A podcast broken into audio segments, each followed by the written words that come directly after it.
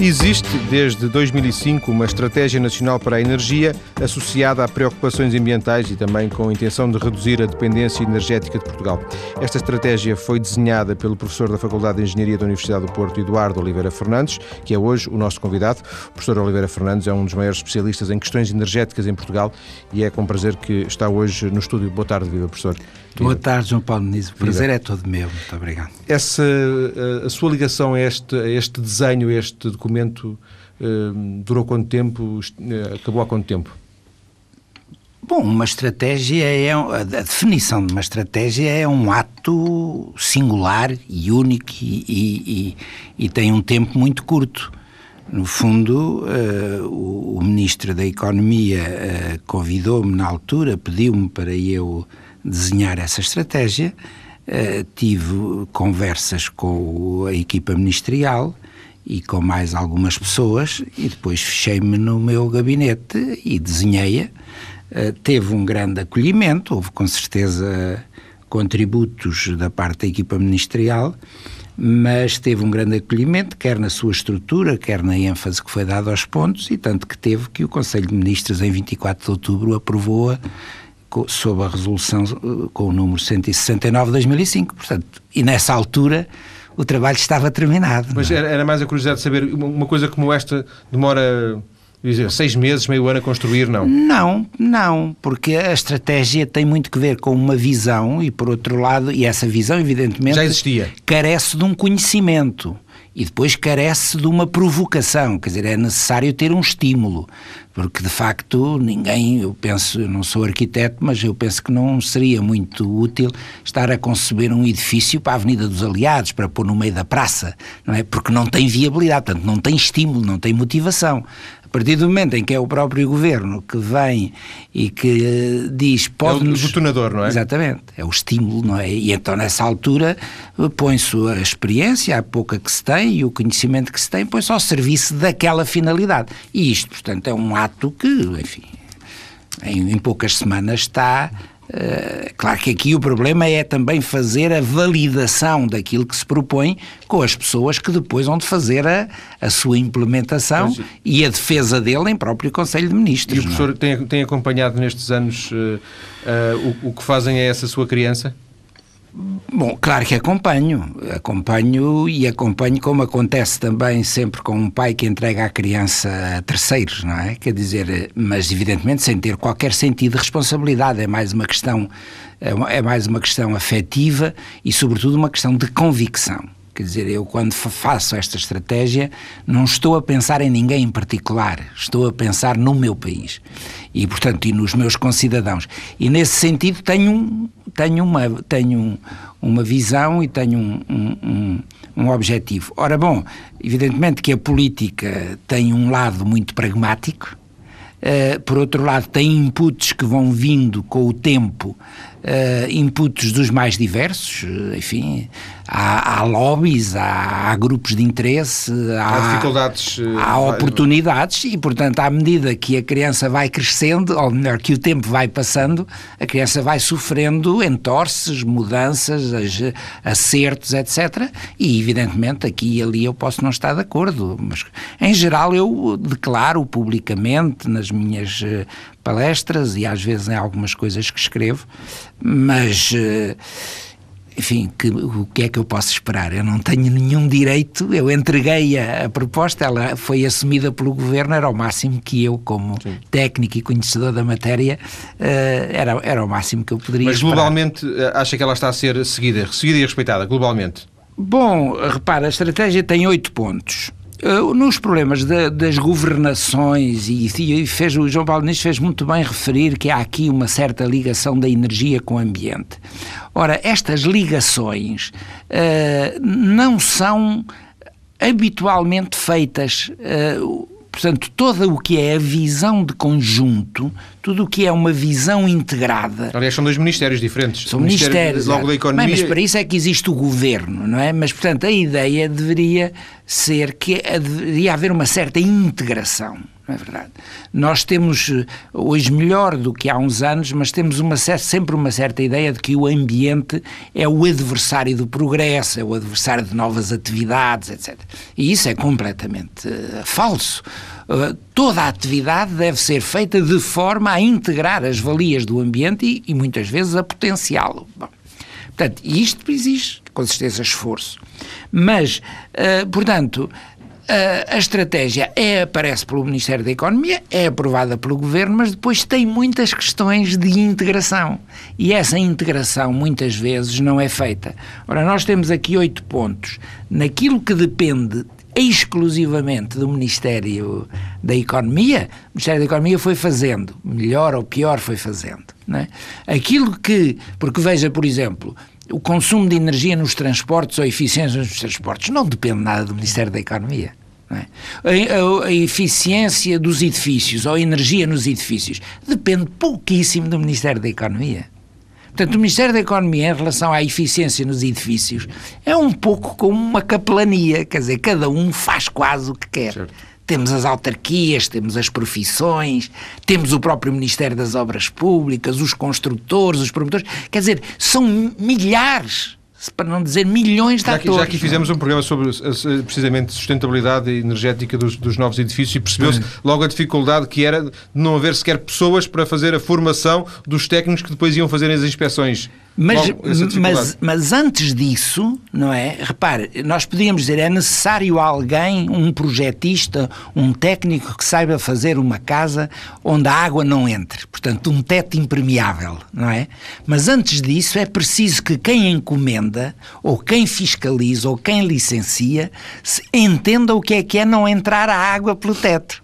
Ora, em termos de energia, claro, isto que eu estou a dizer, qualquer pessoa que me ouça está na cara, se a água entrar pelo teto, a gente vê, está, eh, portanto, está na cara. Mas em termos de energia, esta, esta evidência não é clara para ninguém, para nenhum autarca, para nenhum licenciador, para nenhum arquiteto, percebe? As pessoas não percebem o que é que a energia faz, digamos assim, no seu processo de desenho de um edifício, no processo de desenho urbanístico de uma rua ou de uma praça. Essas coisas não estão interiorizadas, não é? Professor, uma, uma das coisas curiosas é que eh, passou de 2005 deste, desta Estratégia Nacional para a Energia para uma estratégia local de energia, porque está a trabalhar com a Agência de Energia do Porto e eh, para isso mesmo eh, tem vindo a, a, contribuir com, algum, com os seus conhecimentos e há aqui mesmo um documento que é a Matriz Energética do Porto. Como é que se pode pensar uma, eh, uma estratégia eh, para um conselho, para uma cidade, eh, quando as cidades estão cada vez mais ligadas e as pessoas às vezes nem sabem em que cidade é que estão? Repare, uh, uh, primeiro, o município é uma realidade da organização administrativa e política da nação. Portanto, tem uma fronteira, não é? Todos nós sabemos que em Portugal, em geral, os municípios são, uh, são portanto, entidades da organização do território demasiado pequenas para fazer a intervenção no território. Mas aí depois encontra-se uma, um, uma solução que é uma solução moderna, é uma solução democrática, que é os municípios associarem-se, fazerem-se associações, não é verdade? Eh, que tenham uma determinada coerência uh, territorial, seja uma bacia de rio, seja etc, não é? Portanto, uh, agora, portanto, o desejável é que estas iniciativas do, da gestão das águas, ou da gestão dos recursos energéticos, ou dos resíduos, enfim, de tudo o que sejam recursos naturais, porque energia é só ambiente. Nós temos um pouco a ideia de que a energia é uma coisa qualquer que vem nos tubos, mas energia é só recurso ambiental. Mesmo o gás natural é um recurso ambiental, é tirado noutro sítio qualquer.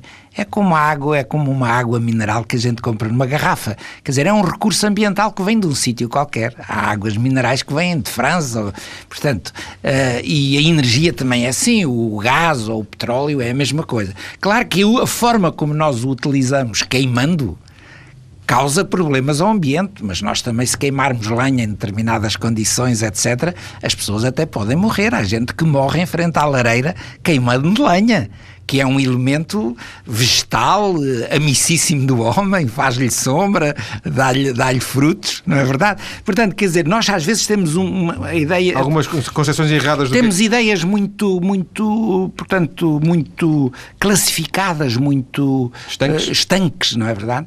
Ora bom, a energia é tudo isso. E, portanto, a gestão da energia, como a gestão do, da, de, da água dos recursos, uh, evidentemente reclama áreas maiores do que, do que a dimensão, em, a dimensão da cidade do Conselho. A cidade do Conselho. Mas uh, a verdade é que o Conselho tem a sua autonomia política, administrativa, etc. E, portanto, não, não está excluído que um Conselho pegue na sua fronteira e seja capaz de identificar quais são os usos de energia nessa sua fronteira. Claro que depois há coisas interessantes, e por exemplo para o Porto e na feitura desta matriz energética, que com certeza levou a conclusões e leva a, a, a um diagnóstico, a medidas de, de, de, política, e portanto nós neste momento já estamos a trabalhar em medidas de política que são filhas das conclusões daquela matriz. Mas há coisas muito interessantes. Por exemplo, uh, se nós tivermos uma ilha, nós sabemos que a energia que se consome naquela ilha é imputável àqueles habitantes. Portanto, nós podemos dizer tanta energia por habitante. Mas na cidade do Porto, em que nós temos uma grande mobilidade através das fronteiras, quer de pessoas que vêm cá trabalhar, quer de pessoas que dormem cá, mas que vão trabalhar para outros sítios, para outros sítios quer dizer, é necessário encontrar uma fórmula da definição do habitante equivalente para que aqueles valores, ao serem atribuídos por, por habitante, possam ter alguma expressão e possam ser comparáveis com uh, outras situações. Porque, na verdade, a cidade é apenas um risco. Exato, é um risco, mas, mas isso é uma coisa que os físicos estão muito habituados a fazer, é definir fronteiras para o seu sistema. E isso é muito interessante o que diz. Está-me a lembrar uh, uma frase de um presidente americano que dizia o que é bom para a General Motors é bom para os Estados Unidos. E isso não é verdade. Porque cada fronteira, cada sistema tem as suas exigências de ótimo. E o ótimo da General Motors poder-se-á fazer à custa do resto do país. É um bocado o que se está agora a, neste momento, a, a passar neste momento. Exatamente. É muito interessante. Veja, por exemplo, com a Opel, quando a Opel vai ao governo alemão pedir 40 mil milhões para se viabilizar, o interesse da, da, da Opel não é necessariamente coincidente com o interesse mais imediato do país. Professor, só para, um problema de sem, dúvida, sem dúvida, só para fecharmos esta primeira parte, o professor uh, dedicou toda, toda uma, a, sua carreira académica profissional à questão da energia e, não só, claro, mas a, energia quase que renasce em Portugal nos últimos 10, 15 anos. Uh, esperava uh, este recrudescer de interesse pela energia? Naturalmente. Era inevitável. Dizer, é? sim, sim, naturalmente, naturalmente. É claro que as pessoas muitas vezes não se dão conta, mas quer dizer, eu estou nesta atividade antes ainda do vidro duplo ser considerado como um elemento importante para a energia ou do isolamento das paredes, que ainda, pronto, ainda não está tão generalizado assim, das paredes e da cobertura. Portanto, eu acompanhei tudo isso. E durante muito tempo nós lutámos, por exemplo, para que houvesse painéis solares para aquecimento das águas sanitárias. E agora vemos que na vossa rádio e noutras Já aparece a publicidade sistemática, dizendo que as pessoas têm o sol que lhes entra em casa. Exatamente. Isso é uma mudança de cultura, é, é um lampejo de uh, radioso, digamos assim, uh, uma amostra do que vai ser o futuro. Vamos ficar uh, por aqui nesta uh, primeira parte. Depois, quando regressarmos à conversa, vamos centrar um pouco a conversa em energias renováveis, porque também é por aí certamente que passa o futuro. Até já.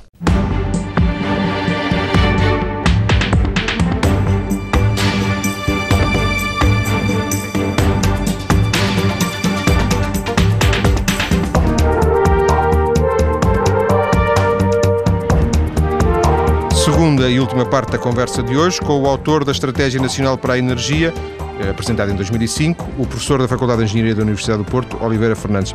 Professor, esta redução repentina, de alguma forma, do preço do petróleo pode condicionar o interesse global que se assiste um pouco por todo lado, sobretudo no, mundo mais desenvolvido, pelas energias renováveis? Eu não, não, não, não, diria, não diria que nós nos devamos, uh, devamos valorizar muito as oscilações dos preços dos combustíveis. Uh, porque veja, ainda há poucos meses nós estávamos aí aflitos com os preços muito altos. Uh, 150 e, e agora estão a 50. E agora estão a 50. Portanto, quer dizer que os governos, as políticas em termos de energia, Uh, como acontece com as políticas em termos de ambiente, não podem ser definidas, e dissemos há pouco que energia que era ambiente, como com a água, não podem ser definidas uh, no curto prazo. Elas têm que ser vistas e, portanto, nós o que temos é sinais evidentes de que o petróleo não vai durar sempre.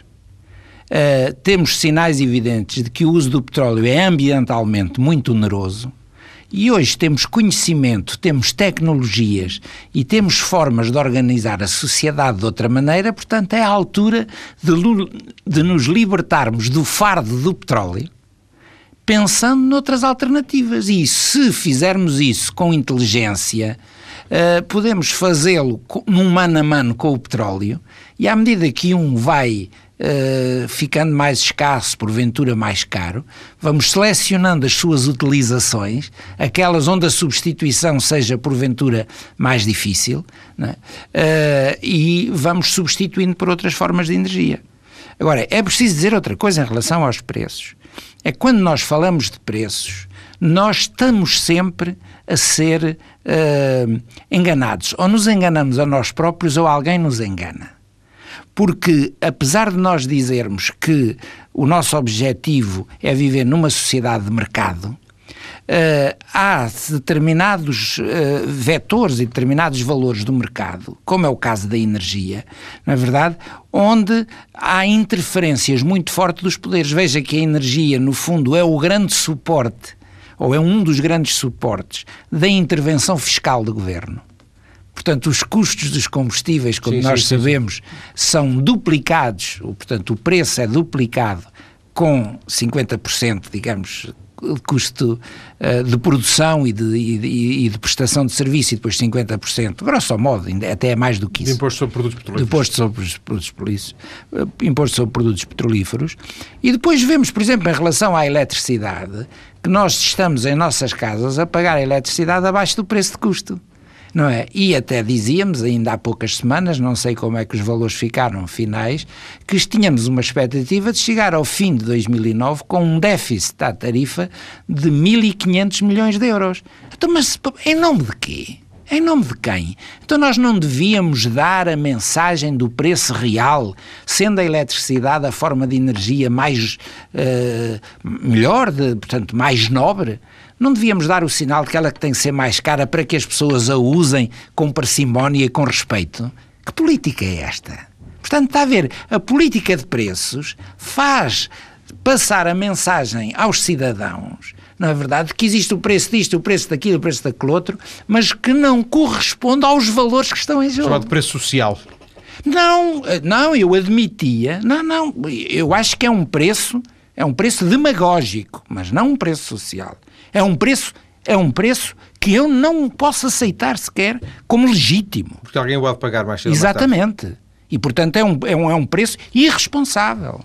Agora, se me disserem assim, não, há, há, há uma percentagem das, da população portuguesa que não tem capacidade para pagar essa, essa forma de energia ou uma outra. Então é mais lógico incluir uma ajuda a essas pessoas no próprio conjunto do preço ou, ou numa outra Sim. forma qualquer. Uma subvenção social para. Exatamente. Agora, assim não, porque assim quer dizer assim, uh, repara, a eletricidade, hoje em dia o preço, o preço efetivo da eletricidade, o preço real, seria 30% mais do que aquele que, que, vamos pagar, ou que estamos a pagar. É? Professor, eh, assiste por um lado aqui em Portugal eh, há uma aposta nas renováveis, eu imagino que muita dessas, essa, essa aposta que se verifica hoje em dia resulte uh, daquilo que desenhou nesse, nessa estratégia nacional. Por outro lado, também um reforço das barragens, já não se construía, não se falava em barragens há muito tempo. Um, lhe parece uh, esta questão, de, por exemplo, de potenciarmos mais a, os recursos hídricos que temos em Portugal? João Paulo Diniz, quando se põe o problema das barragens ou da eólica e ainda com mais uh, uh, sentido sebastianista das ondas, estamos a falar de produzir eletricidade. A eletricidade num país como o nosso variará entre um quarto a um quinto de toda a energia que os clientes nacionais usam, seja, seja indústria, seja um quinto. Portanto, certamente que do que me fala eu estou de acordo, é importante ir à procura de mais barragens. Nós sabemos onde elas estão, mas havia problemas ambientais, hoje há outras formas de fazer, há outras razões para o fazer, porque a associação da hídrica com a eólica é muito vantajosa, porque nós podemos com a eólica à noite tornar a pôr a água a subir para, para a parte de cima. E, portanto, em horas onde a eletricidade é mais necessária, chamadas horas de ponta, nós podemos returbinar a água. E as novas barragens já vão ter isso em conta. Exatamente. Portanto, quer dizer, há aqui cá está, uma visão sistémica, uma visão mais integrada, está a ver? Portanto, com certeza, isso uh, uh, está, fora, está fora de questão. Agora, o que nós temos que pensar é que 80% da outra energia as pessoas praticamente não se preocupam. Portanto, houve aqui uma, um, um déficit, um desvio cultural de nos fazer convencer que energia era a eletricidade. Ora, no fundo, temos é que nos perguntar aqui há dias, eh, discutindo-se aqui no, no, no, meio de comunicação social do Porto, a questão do metro, um dos intervenientes dizia assim, mas nós temos aqui uh, o, os inquéritos da procura. Sabemos aqui onde é que está a procura das linhas de metro. E agora pergunto, quem é que em Portugal alguma vez fala da procura de energia?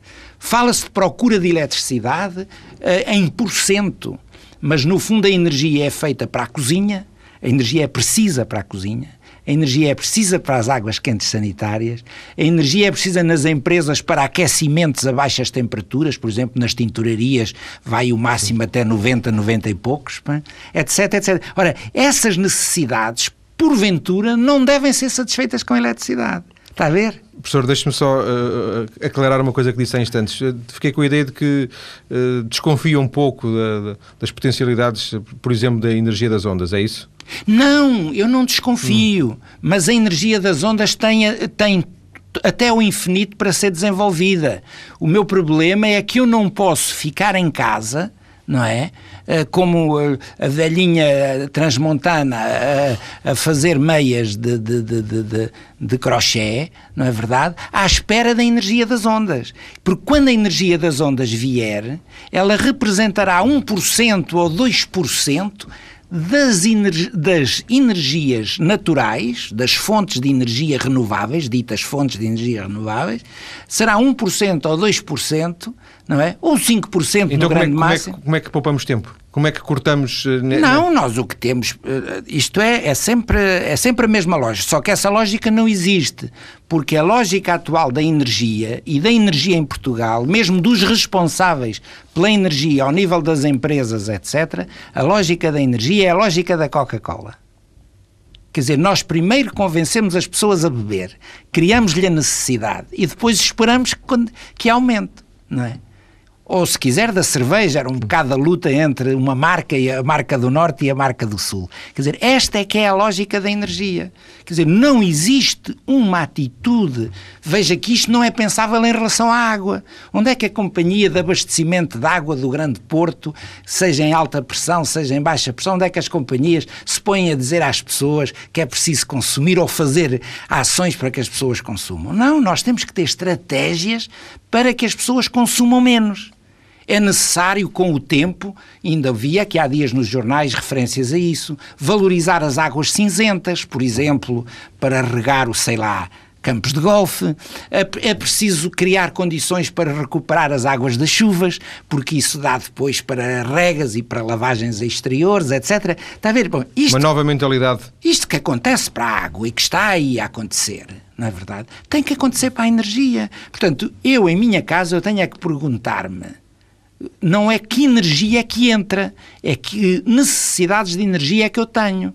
E quando eu vejo que, por exemplo, as minhas necessidades de energia são o aquecimento, se eu tiver escolhido uma casa onde grande parte do tempo do dia a sala de estar tem uma janela amplamente aberta sobre o sul e, e, portanto eu consigo abrir a persiana e ter o sol a entrar. É, é, eu quando chego a casa às 7 ou 8 da manhã, e isso é o que se passa na minha casa, nessa divisão eu nunca tenho aquecimento ligado. Porque o, o, o calor já lá está. Exatamente, ora aqui está. Portanto, quer dizer, eu atuei como cidadão, não como um mero consumidor, como se fosse um pinto num aviário não como um mero consumidor, sim, sim. mas como um ente responsável que percebe os valores que estão em causa. E eu então, agora, se eu escolher uma casa virada a norte, com uma empena virada a norte ou noroeste, em que vêm os ventos frios, em que o sol só lá chega ao fim do dia, etc, etc, é evidente que eu nessa altura tenho que ir à procura do aquecimento. E depois qual deve ser? Deve ser o gás natural ou deve ser a eletricidade? Por exemplo, o Porto, o Porto é uma cidade que foi feita elétrica num determinado momento histórico. Hoje em dia era preciso que o Porto fizesse uma conversão significativa no sentido de aumentar a penetração do gás natural.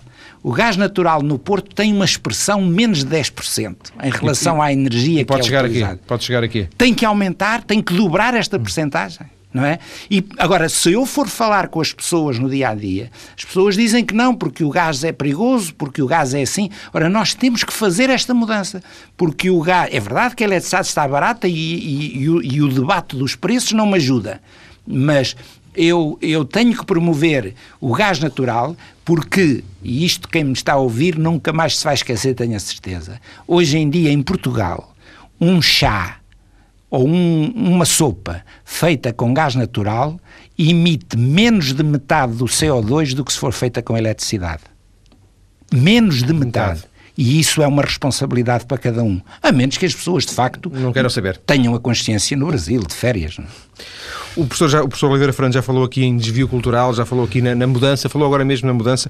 De alguma forma, eh, é neste paradigma de mudança de mentalidades que se pode inserir uma nova, um novo mestrado eh, que surge na Universidade do Algarve sobre eh, energias renováveis, especialmente vocacionado para energias renováveis. Em direto está o professor Eusébio Conceição, coordenador do mestrado. Professor, qual é, porquê é que se lembraram de criar um mestrado especificamente para energias renováveis? Antes de mais, muito boa tarde. Queria felicitar a TSF pelo programa e queria cumprimentar o vosso convidado, o professor Oliveira Fernandes. Olá, boa tarde. Ora, nós desenvolvemos este mestrado um, e que basicamente estamos a tentar promover a formação avançada nas áreas das ciências de engenharia, nomeadamente nas energias renováveis. Um, é um problema nacional e, e também aqui um problema regional e, portanto, este foi criado com uma perspectiva de formar pessoas um, em áreas portanto, da engenharia. Estão neste mestrado portanto, envolvidos várias faculdades, quer a Faculdade de Ciências de Tecnologia, quer a Faculdade de Ciências do Meio do Ambiente, a, a, a Faculdade de Recursos Naturais e uma escola superior de tecnologia. Mas vocês centram-se, por exemplo, ao nível uh, da energia solar, porque o Algarve tem boas condições para isso, porventura da energia das ondas, porque o Algarve poderia também ter algumas potencialidades nesse aspecto? Não, nós centramos em tudo. Este mestrado uh, tem duas áreas, dois ramos.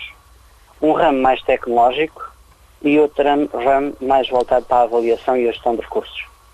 Uh, basicamente, portanto, para além das gestões energéticas e da edificação, nós trabalhamos portanto, na bioenergia, na energia edifícios, energia solar, um, energia eólica, um, entre todas. Portanto, Sim. não trabalhamos especificamente numa. Basicamente a ideia é dar uma formação geral em todas as energias. E sente que existe uh, necessidades, em termos de mercado de trabalho, de, de, de necessidades de, desta especialização, de, deste conhecimento, que possam uh, servir como uh, saídas, por exemplo, profissionais para, para quem frequenta este mestrado? Uh, Ou estamos muito no início desta, deste processo de, mentalidades, como se falava aqui? Uh, vamos lá ver. Nós começámos, portanto, este ano foi o primeiro ano que arrancámos com o mestrado. Uh, tínhamos 20 vagas e enchemos completo. a nossa ideia nesta fase, portanto, é dar uma formação às pessoas que elas possam depois, quer entrar diretamente em empresas, quer em estabelecimentos de ensino, quer investigação, um, quer outras como câmaras, laboratórios, gabinetes de projeto, digamos, é uma formação basicamente de banda larga. Um, vamos ter depois no segundo ano algumas, uh, nomeadamente a tese, onde os alunos poderão trabalhar mais diretamente com empresas e aí já está um pouco mais interligado, digamos, a saída profissional das pessoas. Eu agradeço ao professor Eusébio Conceição, coordenador da, do mestrado em Energias Renováveis da Universidade do Algarve, este contacto que serviu para tomarmos conhecimento, por exemplo, que existe no Algarve um novo mestrado precisamente sobre esta área. Volto ao professor Oliveira Fernandes neste, nesta parte final. Professor, isto também eh, eh, parece-me um pouco inevitável no sentido em que há, há, há, um movimento, uma consciência nova para esta realidade da, das energias renováveis, a que porventura também a Universidade não podia deixar de estar atenta. A Universidade em sentido geral, não é evidente. Com certeza. A, a universidade, a universidade que é a, alma mater do conhecimento, não é verdade? E, portanto, o centro da formação eh, e do desenvolvimento dos conhecimentos não pode estar aliada disto. E, e, esta experiência do Algarve, como muitas outras no país, eh, Repare que estamos sempre a falar de pequenos números, estamos a falar de mestrados, estamos a falar de pequenos números, mas... Mas se calhar inevitável uh, que assim seja para começar, não é? Já não estamos a, a nível de começar. Nós já há este... muitas experiências, não é? O que eu quero dizer é que é importante que haja pessoas que aprofundem os seus conhecimentos, mas há aqui um lastro, que são as licenciaturas ou agora os mestrados integrados, é que é absolutamente necessário difundir, generalizar, especializar, e aí eu penso que há um grande déficit dos grandes atores uh, no terreno que são uh, a ordem das, dos advogados, dos, dos, dos engenheiros, dos, dos arquitetos, dos... peço desculpa, a ordem dos arquitetos. Os arquitetos têm que ter uma intervenção, portanto, uma tomada de consciência, uma informação maior nesta matéria e também dos engenheiros. Portanto, há aqui desafios que estão a ser, digamos assim, uh, atacados de uma forma relativamente ligeira. Professor, como é que perspectiva? Se lhe pedisse cinco anos, de, não é assim um prazo muito grande, acha que em cinco anos vamos assistir a uma revolução, a uma, ou, ou, ou avançar pé ante pé desta questão das, das energias renováveis e da sustentabilidade? João Paulo Diniz, uh, quando... Uh, quando em 2001 eu tive o, privilégio e a honra de propor ao governo um diploma para incentivar a produção de eletricidade a partir da energia eólica, quando eu estava no governo em que era Ministro da Economia o engenheiro Braga da Cruz e eu era o secretário de Estado, uh, havia 100 megawatts de eólica instalada em Portugal. 100. Não chegava a 120. Uh, em, portanto, em dezembro de 2001. Nós, neste momento, estamos muito perto de chegar aos 3 mil. E fala-se agora em 5.100, não é? Está bem, mas veja, Sim. mas o que vem para a frente, pode-me perguntar, dúvida, acredita é... ou não acredita? E eu digo-lhe, em 7 anos... Já, já está. Já, já foi está, feito, não é? não é? Já foi feito. Está a ver? Portanto, agora, a diferença é esta, e aqui é que eu há bocado não quero que fique a mínima dúvida em relação às ondas, em relação a... Agora, isto é fácil de fazer. Eu que estive nove meses no governo pude contribuir decisivamente para que isto se fizesse. Agora, usar água quente solar nas casas, Isso é uma questão de mentalidade substituir pessoas, a é? eletricidade pelo gás para fins de calor, isolar as casas, etc, etc, projetar bem as casas, etc, Já não depende de uma pessoa isso, em concreto. Isso é um problema de cultura de, de povo. E isso exige um maior esforço e para esse esforço, esta sua, uh, esta sua esta conversa espero que tenha contribuído. Eu também espero, também espero. E, e agradeço por ter vindo, professor, a esta, esta uh, hora na TSF. Muito obrigado, boa tarde.